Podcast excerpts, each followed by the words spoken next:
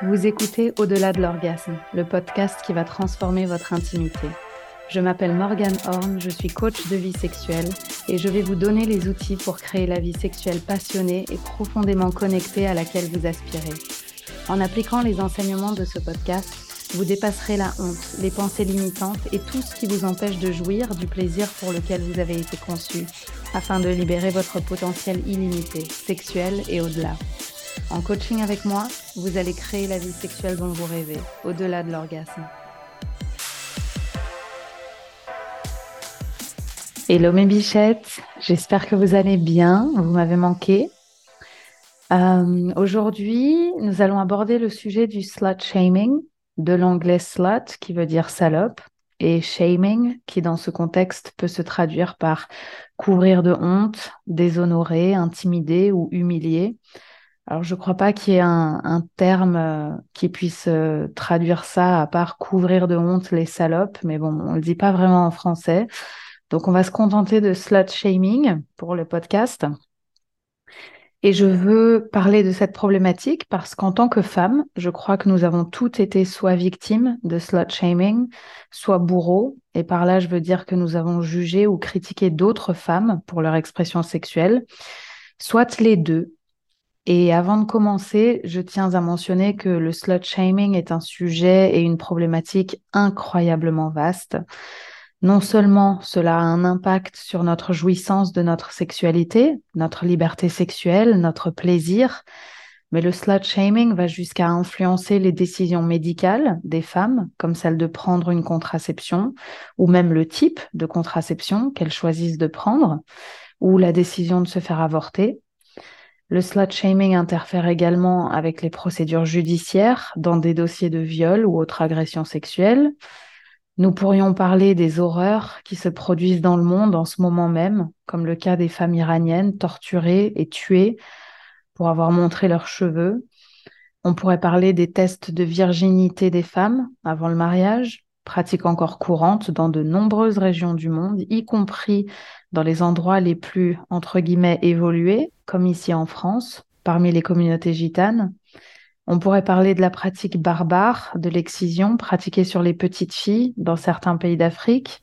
Bref, ce ne sont là que quelques exemples des conséquences du slut shaming qui consistent essentiellement à stigmatiser, humilier, blâmer ou punir les femmes et les filles dont l'attitude, l'apparence physique ou les désirs sont jugés trop provocateurs ou plus sexuels que la société ne trouve acceptables. Et dans certains cas, je dirais même que le slut shaming consiste à punir les femmes parce qu'elles sont femmes. Point final. Alors, si je m'écoutais, j'aborderais chacun de ces sujets et bien d'autres encore. Pour tout vous avouer, lorsque je réfléchissais à ce que je voulais dire dans cet épisode, j'ai commencé à lire des récits sur la Rome antique et autres choses fascinantes. Mais bon, le but ici n'est pas de défendre une thèse de doctorat sur l'histoire du slut shaming, et donc aujourd'hui, je veux parler du slut shaming dans le contexte de ce que j'observe en séance avec mes clientes et comment ça se manifeste et impacte leur jouissance de leur sexualité, qu'elles soient conscientes ou non qu'il s'agit de slut shaming. Alors, l'impact le plus courant euh, que j'observe dans mes séances est la peur que mes clientes ont de devenir des femmes activées qui embrassent et prennent possession de leur pouvoir et énergie sexuelle, parce qu'elles ont peur de ce que les autres vont penser. Elles ont peur d'être jugées ou critiquées, et surtout par les femmes. Et donc cette peur soulève deux ou trois choses que je souhaiterais dire à ce sujet. La première étant pourquoi les femmes sont à la fois victimes mais aussi auteurs du slut shaming. Parce que quand on y pense, c'est quand même paradoxal. Dans la société moderne, et particulièrement au sein de la culture occidentale, en matière de sexualité, les femmes jugent et critiquent les autres femmes plus souvent que les hommes ne le font, du moins de nos jours. Alors, je ne nie pas qu'il y a encore beaucoup d'objectification de la femme faite par certains hommes, mais le fait de juger la valeur morale ou éthique des femmes en fonction de ce qu'elles portent, de leur comportement ou du nombre de partenaires sexuels qu'elles ont eus, ça, c'est un truc que les femmes font beaucoup plus souvent que les hommes de nos jours. Et il va de soi que je n'ignore pas que certains hommes participent au slut shaming, mais aujourd'hui, je veux explorer pourquoi nous nous attaquons entre femmes. Alors, pourquoi faisons-nous cela justement? Pourquoi jugeons-nous et critiquons-nous d'autres femmes en sachant pertinemment que nous ne parlerions pas des hommes ou ne les jugerions pas de la même manière? Je pense qu'en tant que femmes, nous sommes toutes conscientes de la lutte pour l'égalité des sexes et que nous sommes à peu près toutes en faveur de cette égalité, n'est-ce pas? Et pourtant, nombreuses d'entre nous sont encore coincées dans ce schéma de slut shaming envers les autres femmes, alors que nous n'infligerions pas cela aux hommes. Et il y a trois choses qui, je pense, entrent en jeu ici. La première étant notre évolution et instinct de survie. Il faut quand même savoir que pendant des siècles, être entre guillemets chaste et vertueuse était une question de survie pour la femme. À moins que vous ne puissiez prouver votre pureté et virginité, aucun homme ne vous épouserait. Et sans la sécurité financière et la sécurité physique d'un toit fourni par le mariage, votre situation était plus que précaire, étant donné qu'au long des siècles, les femmes ont été tour à tour interdites de travailler, de détenir des comptes bancaires, de posséder des biens immobiliers, de voter. Et alors, on va même pas parler de l'éventualité de tomber enceinte hors mariage. Là, vous étiez à jamais souillé et aviez provoqué votre perte. Que Dieu vous pardonne. Et donc, au-delà des codes sociaux, je pense qu'il y a un élément de l'ordre de l'évolution. Il faut savoir que nos cerveaux sont câblés ou programmés pour éviter tout danger et nous garder à tout prix en sécurité. Et nos cerveaux ont évolué dans un contexte où, en tant que femme, avoir des relations sexuelles ou même simplement porter certains vêtements ou avoir certains comportements pouvait littéralement mettre en danger notre survie. Et c'est soit dit en passant toujours le cas dans certaines parties du monde. Et donc nos cerveaux ont littéralement évolué avec cette notion que certains comportements sexuels portent atteinte à notre survie, et je pense que le jugement devient alors un, mécanisme de protection.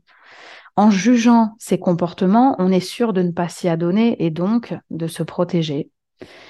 Donc, si vous vous surprenez à critiquer ou à juger d'autres femmes, je veux d'abord que vous sachiez que vous n'êtes pas nécessairement une horrible personne ou une mauvaise féministe. La situation est bien plus nuancée que cela. Votre cerveau a littéralement été conditionné pour considérer certains comportements comme dangereux et le jugement pourrait être simplement sa façon de vous alerter du danger. En quelque sorte, votre cerveau vous dit attention, ne fais pas ce qu'elle fait parce que c'est dangereux mais ça se manifeste plutôt par euh, non mais la chaudasse quoi, elle doit pas avoir beaucoup de respect de soi pour se taper autant de mecs. Enfin, vous voyez quoi. Et je vais vous donner quelques pistes euh, et réflexions pour briser ce schéma, mais je pense que le simple fait d'être consciente de ce qui se passe réellement change déjà la donne. Parce qu'on va pas se mentir, on a toutes, à un moment donné de notre vie, jugé une autre fille à l'école ou une autre femme, sciemment ou non, parce que ce jugement peut se manifester de manière subtile. Vous pourriez juste avoir eu la pensée, ouf, elle est courte cette jupe. Vous n'avez peut-être pas eu la pensée, euh, ah, la salope, elle met des jupes courtes pour aguicher les hommes. On est d'accord. Mais le simple fait que vous ayez remarqué la jupe courte est un signe de ce conditionnement. À moins que vraiment il faisait super froid, euh, vous avez vu une paire de jambes et ça vous a donné un frisson et là vous vous êtes dit ouf elle est courte cette jupe en mode j'ai trop froid pour porter ça sans aucune arrière-pensée. Bref vous voyez ce que je veux dire. Alors la deuxième raison pour laquelle je pense que les femmes ont peur d'être jugées par d'autres femmes si elles assument leur pouvoir sexuel est la façon dont elles voient ce pouvoir être utilisé ou exprimé. J'ai eu des séances où des clientes me disaient qu'elles n'étaient pas sûres de vouloir accueillir leur pouvoir sexuel parce qu'elles avaient peur d'être dans le contrôle, la séduction entre guillemets perverse ou la manipulation, ou de ne plus être en accord avec leurs valeurs. Et je pense que ces craintes viennent d'un malentendu ou, ou d'un manque de compréhension de ce que signifie être une femme sexuellement puissante. Déjà, je pense que la notion de pouvoir peut effrayer certains en raison des définitions ou des exemples de pouvoir que nous voyons dans le monde, qu'ils soient politiques, financiers ou autres. Beaucoup de gens associent pouvoir avec oppression, contrôle, manipulation, menace, etc. Mais je pense que c'est ce que l'on voit lorsque le pouvoir est abusé ou utilisé de façon non intègre. Car lorsque le pouvoir est utilisé pour le bien et avec intégrité, il peut être à l'origine de choses merveilleuses. L'exemple le plus proche qui me vient à l'esprit est celui de l'argent. Combien d'entre vous ont entendu que l'argent est mauvais, qu'il est à l'origine de tous les maux et fléaux qui gangrènent notre monde, que les gens sont capables du pire pour l'argent? Et effectivement, l'argent est un outil dont bien des personnes abusent quotidiennement à des fins discutables. Mais lorsqu'il est utilisé avec intégrité, l'argent, c'est juste merveilleux. Personnellement, quand je pense à l'argent, je pense au fun, aux possibilités, à l'excitation, à l'aventure, à la liberté, à l'abondance, à la santé, la charité, au confort et à tant d'autres choses. Et c'est la même chose pour notre énergie et notre expression sexuelle. Elles détiennent beaucoup de pouvoir. Le pouvoir d'attirer l'attention, le pouvoir d'attraction, le pouvoir de générer du plaisir, et elles peuvent parfois faire l'objet d'abus lorsqu'elles ne sont pas utilisées avec intégrité. Et je pense que lorsque mes clientes craignent d'être manipulatrices ou contrôlantes, contrôlantes, je suis pas sûre que ce soit un mot, on, va faire euh, comme si c'était le cas, c'est qu'elles ont vu des exemples d'autres femmes qui ont utilisé leur pouvoir sexuel pour séduire, contrôler ou manipuler de façon peu intègre, que ce soit dans un cadre personnel ou professionnel, comme le fait de, entre guillemets, voler une promotion au travail ou avoir une liaison avec une personne mariée ou autre. Et je ne porte en aucun cas jugement sur les personnes qui ont pu agir de la sorte. Je ne fais que citer des exemples de ce que certaines de mes clientes craignent lorsqu'elles envisagent le fait d'être une femme puissante sexuellement. Et la deuxième crainte que j'ai déjà mentionnée, qui est quelque peu liée et qui explique pourquoi les femmes craignent parfois de revendiquer leur pouvoir sexuel, c'est la peur de ne pas être en harmonie avec leurs valeurs. Comme si le fait de prendre possession de leur pouvoir et énergie sexuelle pouvait les conduire à faire des choses qu'elles ne voudraient pas faire, la peur que leur sexualité, en quelque sorte, leur échappe et aille à l'encontre des valeurs qu'elles défendent. Et je pense qu'ici, la peur provient à nouveau d'une conception erronée de ce que signifie revendiquer son pouvoir sexuel. Alors, je vais donc vous parler de ce que cela signifie selon moi, parce que je crois justement que c'est tout le contraire des exemples que je viens de citer. Être une femme activée qui revendique son pouvoir sexuel signifie ressentir et accueillir notre énergie sexuelle afin de libérer la femme puissante en nous. Ça signifie s'ouvrir à l'exploration de notre désir et de notre plaisir. Ça veut dire apprendre à aimer son corps inconditionnellement et accueillir le plaisir comme un acte d'amour de soi et de, soin de son corps. Et je ne parle pas seulement du plaisir sexuel, mais du plaisir au sens plus large. Être puissante sexuellement signifie être en harmonie avec qui nous sommes au plus profond et intime de nous-mêmes. Ça signifie embrasser chaque partie de nous, nous libérer de la honte et du conditionnement pour nous reconnecter à notre essence et nous réjouir et jouir du plaisir pour lequel on a été conçu. Ça signifie permettre à cette délicieuse énergie sexuelle de parcourir notre corps. Bref, être puissante sexuellement, c'est aligner notre esprit et notre cœur avec l'expression de notre sexualité. Et celle-ci est différente pour chacune. Être puissante sexuellement peut s'exprimer par le fait d'expérimenter avec plusieurs partenaires sexuels ou au contraire de n'avoir qu'un seul et unique partenaire sexuel pour toute la vie. Ça peut être le fait d'aimer le sexe pour le plaisir, comme un acte d'amour de soi, ou au contraire, le fait de vouloir ou même d'avoir besoin d'une connexion émotionnelle pour être intime avec l'autre.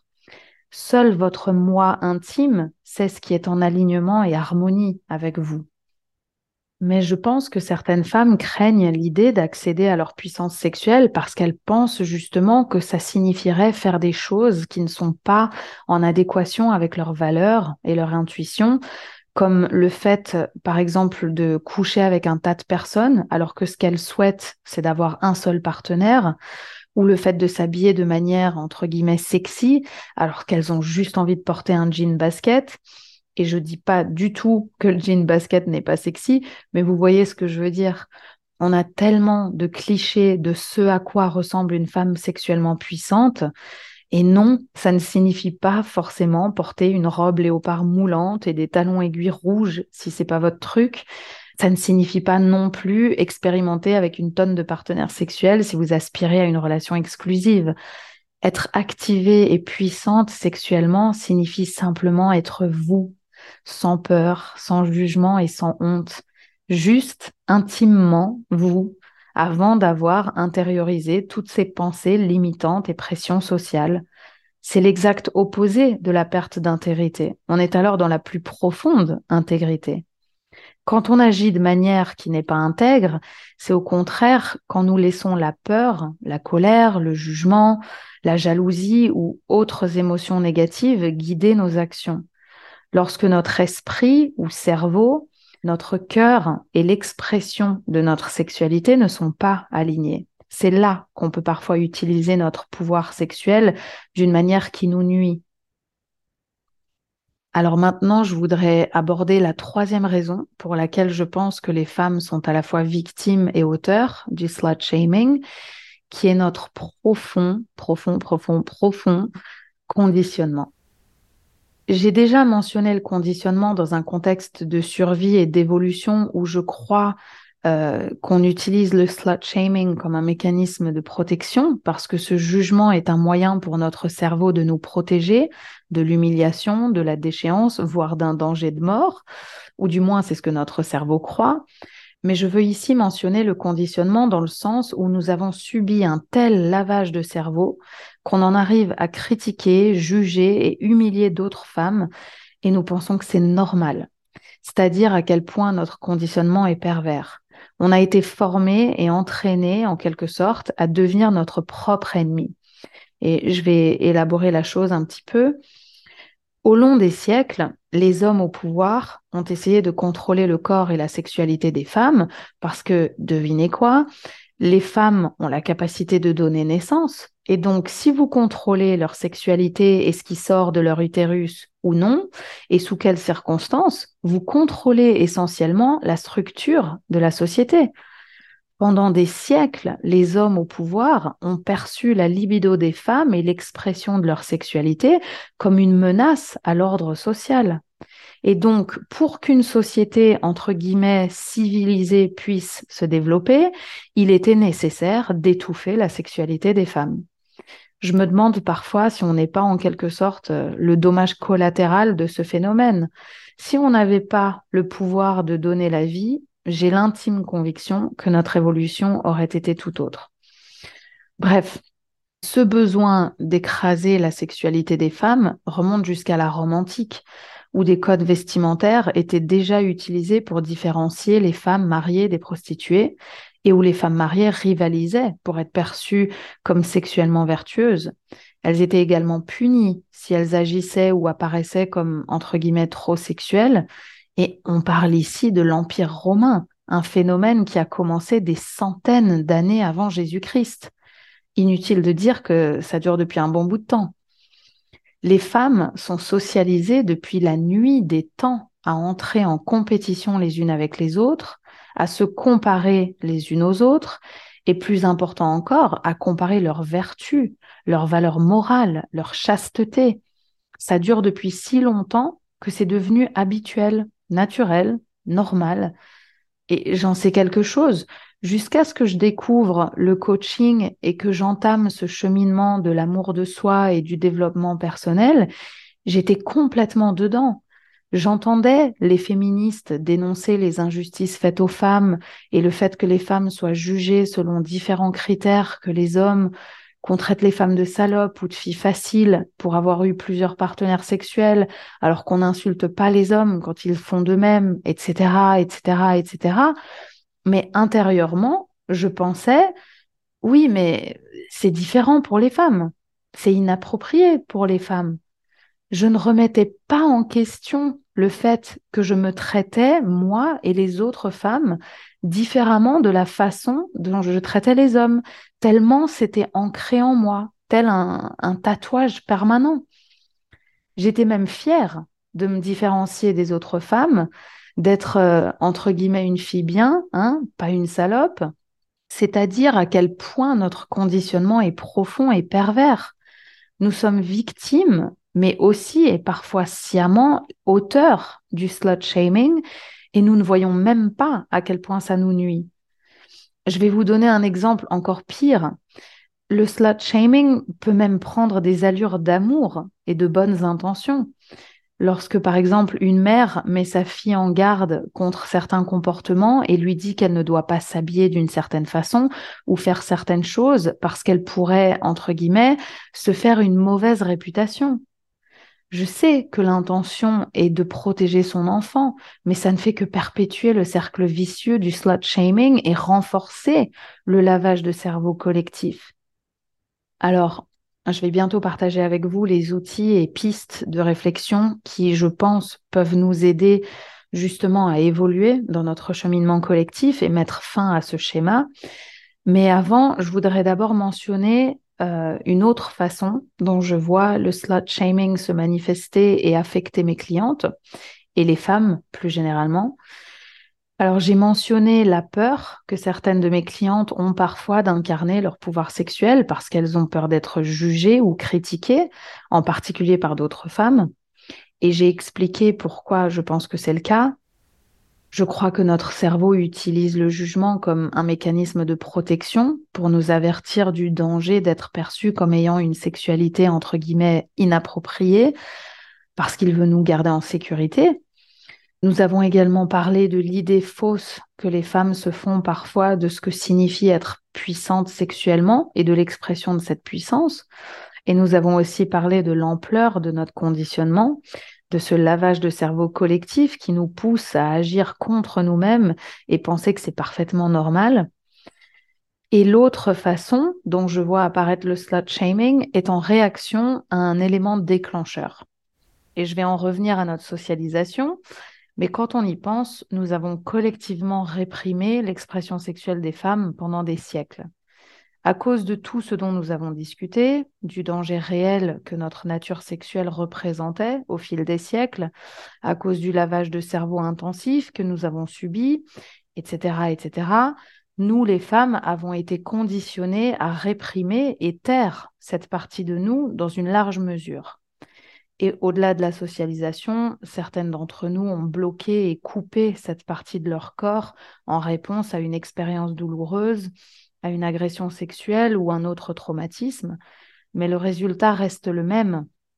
Nous avons renié notre nature et rejeté nos pensées et nos désirs sexuels, et nous nous sommes déconnectés en quelque sorte de notre essence et de notre énergie sexuelle comme mécanisme de protection. Et donc, lorsque nous voyons une autre femme assumer son pouvoir sexuel, rayonner par son énergie sexuelle et exprimer pleinement cette partie d'elle-même, ça peut déclencher quelque chose auprès de cette partie de nous que nous avons reniée. Et généralement, quand quelque chose d'externe à nous déclenche quelque chose en nous, c'est plutôt désagréable. Et à moins d'être consciente de ce qui se passe et du pourquoi on se sent provoqué, on va avoir tendance à y réagir.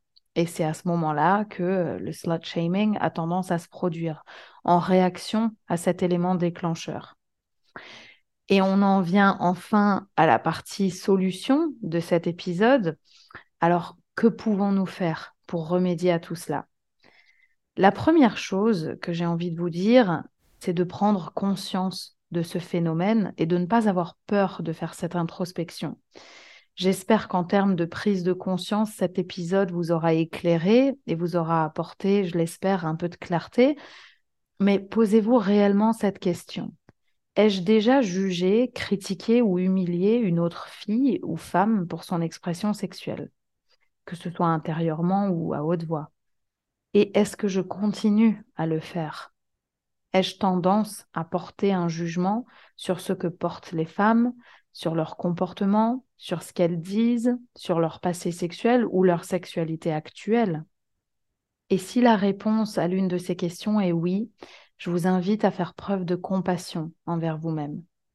En écoutant cet épisode, vous aurez peut-être découvert une partie de vous qui est dans le jugement et la critique, et vous n'aimerez peut-être pas ce que vous voyez. Mais la vérité, c'est que si vous agissez de la sorte avec les autres, c'est avant tout parce que vous vous jugez et vous auto-critiquez. Vous avez été conditionné à penser de cette façon. Et ajouter une autre couche de honte, de reproche et de jugement envers vous-même ne va pas résoudre le problème, ni faire de vous une personne plus douce et ouverte d'esprit. Au contraire. Vous avez été conditionné à juger la sexualité des femmes et à moins d'avoir rencontré quelqu'un qui vous ait offert une perspective différente, ce que ce podcast fera, je l'espère, c'est compréhensible que ce soit votre réaction par défaut. Je suis sex coach, je milite euh, à ma façon pour la liberté sexuelle des femmes. Et il m'arrive encore aujourd'hui d'avoir une pensée sur le comportement d'une autre femme ou de ressentir le besoin de me justifier et de préciser que oui, je suis sex coach, mais ça signifie pas que j'enchaîne les partenaires sexuels comme si le nombre de personnes avec qui j'ai couché ou non était le reflet de ma valeur morale. Genre, ne vous inquiétez pas, je suis assez libérée pour être bonne au pieu, mais je suis pas non plus une salope qui couche à droite et à gauche. Mon cerveau a encore le réflexe de se dire ça. Et c'est dans ces moments-là que je pratique l'autocompassion justement et que je lui rappelle gentiment que c'est plus le récit auquel nous adhérons. Et je vous invite à en faire de même. Alors, maintenant que nous avons pris conscience du problème et que nous avons fait preuve de compassion, on peut faire place à la curiosité. Je vais vous proposer un petit exercice. Souvenez-vous d'un moment où vous avez jugé ou critiqué une autre femme pour son expression sexuelle.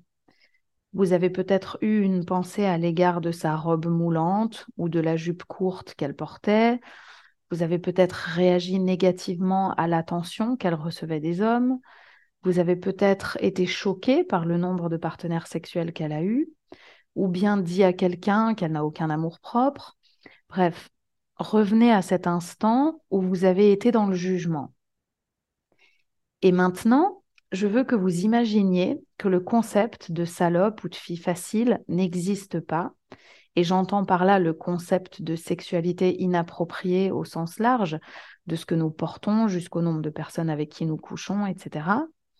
Imaginez un instant que vous viviez dans un monde où la notion de salope n'existe pas et où il n'y a donc pas de slut shaming. Qu'auriez-vous pensé de cette femme? Auriez-vous remarqué quelque chose au sujet de son comportement? Ou n'auriez-vous rien remarqué de particulier? Auriez-vous remarqué sa robe moulante ou sa jupe courte? Auriez-vous eu une pensée quelconque? Auriez-vous eu une pensée différente? Peut-être une pensée positive. Est-il possible que vous ayez pensé que sa jupe était jolie et que vous aimeriez en acheter une semblable?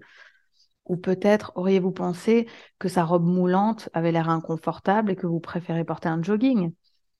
Peut-être auriez-vous admiré son cran et apprécié ses blagues suggestives? Je vous invite juste à faire place à la curiosité. Qu'est-ce qui aurait été différent? Et une autre façon de pratiquer cette curiosité est de vous demander si cette femme a pu déclencher quelque chose en vous. Lorsque l'attitude d'une personne provoque chez nous un sentiment négatif, c'est généralement parce que cette personne agit comme un miroir qui reflète quelque chose en nous qui n'est pas en place, une zone sensible. Lorsque je me suis formée en coaching, je me souviens entendre mon enseignante dire que les personnes qui ont cet effet déclencheur sur nous, c'est-à-dire les personnes dont l'attitude nous agace ou autre, sont nos meilleurs professeurs. Et elle avait raison. L'élément déclencheur pointe simplement vers une partie de nous qui requiert notre attention et qui essaye de nous dire quelque chose. Et c'est en invitant ce sentiment d'agacement ou autre émotion inconfortable qu'on peut alors faire preuve de curiosité et nous demander pourquoi cette personne nous agace ou provoque en nous cet autre sentiment inconfortable. Non seulement ça nous donne l'opportunité d'en apprendre sur nous, mais ça nous évite également de réagir à cet agacement, par du slut shaming notamment. Donc, si vous sentez que l'expression sexuelle d'une autre femme déclenche un sentiment inconfortable en vous, que ce soit par ce qu'elle porte, par son attitude, par la place qu'elle occupe, par sa façon de s'exprimer ou autre, c'est probablement parce que vous avez renié et êtes déconnecté de votre propre énergie sexuelle et que cette femme vous le reflète tel un miroir. Elle n'est que l'élément déclencheur qui réveille en vous quelque chose d'enfoui, que ce soit sous forme de jalousie, de colère, d'envie, de sentiment d'infériorité, de peur ou autre, votre cerveau et votre corps essaient de vous dire quelque chose. Alors, au lieu de réagir à cet effet déclencheur et à l'envie de juger cette femme, que diriez-vous de faire appel à votre curiosité? Est-il possible qu'une partie de vous envie sa liberté? Est-il possible qu'une partie de vous aimerait elle aussi explorer votre plaisir? Est-il possible qu'une partie de vous ait peur du pouvoir d'attraction que cette femme détient parce que vous pensez ne pas en avoir autant? Est-il possible qu'une partie de vous aimerait avoir son courage de s'assumer sans se soucier de ce que les autres pensent? Lorsque vous parviendrez à comprendre ce qui a déclenché en vous ces émotions négatives, vous pourrez alors laisser le jugement de côté et peut-être même faire place à la gratitude pour cette opportunité d'introspection qui vous est offerte et de découverte de cette partie de vous que vous ne vous êtes pas encore donné la permission d'explorer. L'expression sexuelle de cette femme qui a déclenché en vous des émotions inconfortables vous a peut-être rendu service en vous montrant que vous aussi avez en vous une puissance sexuelle qui demande à être libérée, quelle qu'en soit son expression. Ça ne doit pas nécessairement ressembler à l'expression sexuelle de cette autre femme. Et c'est un autre point que je souhaite soulever d'ailleurs. Lorsque vous vous donnerez la permission d'explorer votre sexualité sans honte, sans peur ni jugement, vous choisirez peut-être de conserver certains de vos principes, limites et valeurs actuelles. Mais ce sera cette fois-ci par amour pour vous-même et non pas en réaction à des croyances limitantes induites par la honte. Imaginons par exemple qu'en explorant votre plaisir sexuel, vous réalisiez que vous avez besoin d'une connexion émotionnelle pour être intime avec quelqu'un et que le sexe juste pour le sexe est peu satisfaisant voire même vous fait plus de mal que de bien parce que votre corps ne se sent pas en sécurité sans cette connexion émotionnelle. Et donc, un rapport sans sentiment est plutôt mal vécu. Vous pouvez alors choisir d'établir cette limite ou règle de ne pas avoir de rapport sans connexion émotionnelle. Et ça voudra peut-être dire que vous aurez très peu de partenaires sexuels parce que vous ne créez pas euh, un lien émotionnel avec n'importe qui. Mais cette limite que vous aurez mise en place, est alors un acte d'amour de soi et non pas une règle que vous aurez établie par peur d'être jugé et d'être traité de salope. Et du coup, vous ne ressentirez pas le besoin de juger d'autres femmes qui vivent peut-être leur sexualité différemment et ont plus de partenaires sexuels, car vous ne serez pas dans la privation et la frustration. Vous agirez au contraire avec amour. Et donc, leur expression sexuelle ne sera plus un déclencheur chez vous. Et donc, pour en revenir à l'exemple que je vous ai donné plus tôt, de penser comme si le concept de salope n'existait pas, là où cet exercice devient puissant, c'est que en s'imaginant dans un monde où ce concept n'existe pas, si vous voyez un jour une femme utiliser sa sexualité à des fins qui, selon vous, sont peu intègres, si vous pensez par exemple qu'elle utilise le sexe comme un moyen de contrôler ou de manipuler quelqu'un, alors vous pourriez faire preuve de compassion et de curiosité et inviter plus de finesse dans votre analyse de la situation. Si c'est pas juste une salope, autrement dit, si sa moralité n'est pas mise en cause puisque ce concept n'existe pas, quelle autre explication pourrait-il y avoir? Est-ce qu'elle se sent peut-être seule? A-t-elle peut-être peur ou est-elle sous pression? Souffre-t-elle peut-être d'un manque de confiance en elle? Pourquoi agit-elle de la sorte, selon vous?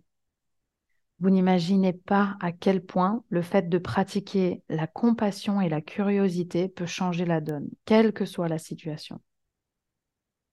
Et on en vient à la dernière piste de réflexion que je souhaite mettre en avant aujourd'hui, qui est que lorsque nous rabaissons une autre femme, nous nous rabaissons toutes. Lorsque nous ressentons le besoin de nous comparer à une autre femme, de trouver quelque chose qui ne va pas chez elle afin de nous sentir mieux qu'elle, qu'il s'agisse d'apparence physique, de moralité ou autre, j'ai envie de dire que c'est naturel que ça arrive. Depuis la romantique, souvenez-vous, et peut-être même bien avant la Rome antique, nous avons été dressés les unes contre les autres, socialisés à nous rabaisser les unes les autres, à nous lancer dans des concours de vertu. Et je pense que c'est aussi en partie la raison pour laquelle l'homme a toujours l'ascendant sur la femme aujourd'hui. Regardons les choses en face, c'est pas seulement parce que nous sommes impuissantes face au pouvoir que détiennent les hommes. Et je ne parle évidemment pas des régions du monde où les femmes sont torturées et tuées pour avoir exprimé une opinion, mais on se descend constamment les unes les autres. Vous n'imaginez pas combien de fois j'ai ressenti le besoin de me faire passer pour plus bête que je ne le suis, ou de m'en dire pour ne pas apparaître comme une menace pour d'autres filles ou d'autres femmes. Et je dis filles parce que ça a commencé très tôt, dès l'école, y compris vis-à-vis -vis de professeurs qui étaient censés nous guider, nous aider à nous construire et être des mentors pour nous. Cette constante comparaison et compétition nous nuisent tellement. Alors, la prochaine fois que vous vous surprendrez à avoir une pensée moralisatrice envers une autre femme que vous n'auriez pas eue envers un homme, rappelez-vous gentiment qu'en rabaissant une autre femme, nous nous rabaissons toutes nous perpétuons le phénomène du slut shaming, créant ainsi plus de souffrance, plus d'injustice et d'insécurité, non seulement pour nous-mêmes, mais aussi pour nos filles et les générations à venir. Au lieu de ça, nous devrions nous célébrer les unes les autres et prendre conscience que le rayonnement d'une autre femme ne menace en rien le nôtre. Il y a de la place pour toutes et nous avons toutes le droit de briller à notre manière. Encourager d'autres femmes à prendre possession de leur puissance sexuelle ne fera au contraire que nous donner plus de pouvoir et nous permettre de vivre notre sexualité pleinement. Soyons des exemples les unes pour les autres et non des menaces. Aidons-nous à nous construire, à nous élever, rendons-nous fortes les unes les autres. Voilà mes bichettes. J'espère que cet épisode vous aura apporté des pistes et offert une nouvelle perspective sur certaines croyances peut-être intériorisées et vous aura donné une occasion de faire une introspection. N'hésitez pas à me dire si cet épisode vous a été utile, soit en commentaire de ce podcast, soit via mon compte Instagram. J'aimerais beaucoup entendre vos réflexions. Et en attendant, je vous dis à très bientôt. Si vous avez aimé cet épisode, partagez-le autour de vous. Ajoutez une note et un commentaire et aidez à faire passer le mot à toutes les femmes qui ont besoin de l'entendre. Je suis si reconnaissante de votre écoute. Merci à vous toutes. Et si vous souhaitez approfondir ce travail, réservez votre séance découverte avec moi sur www.morganhorn.com. Ça s'écrit M-O-R-G-A-N-E H-O-R-N.com. Nous échangerons autour du sujet qui vous tient à cœur je partagerai mon approche de coaching et répondrai à toutes vos questions afin que vous puissiez vous lancer et créer la vie sexuelle dont vous rêvez. Je vous dis à bientôt.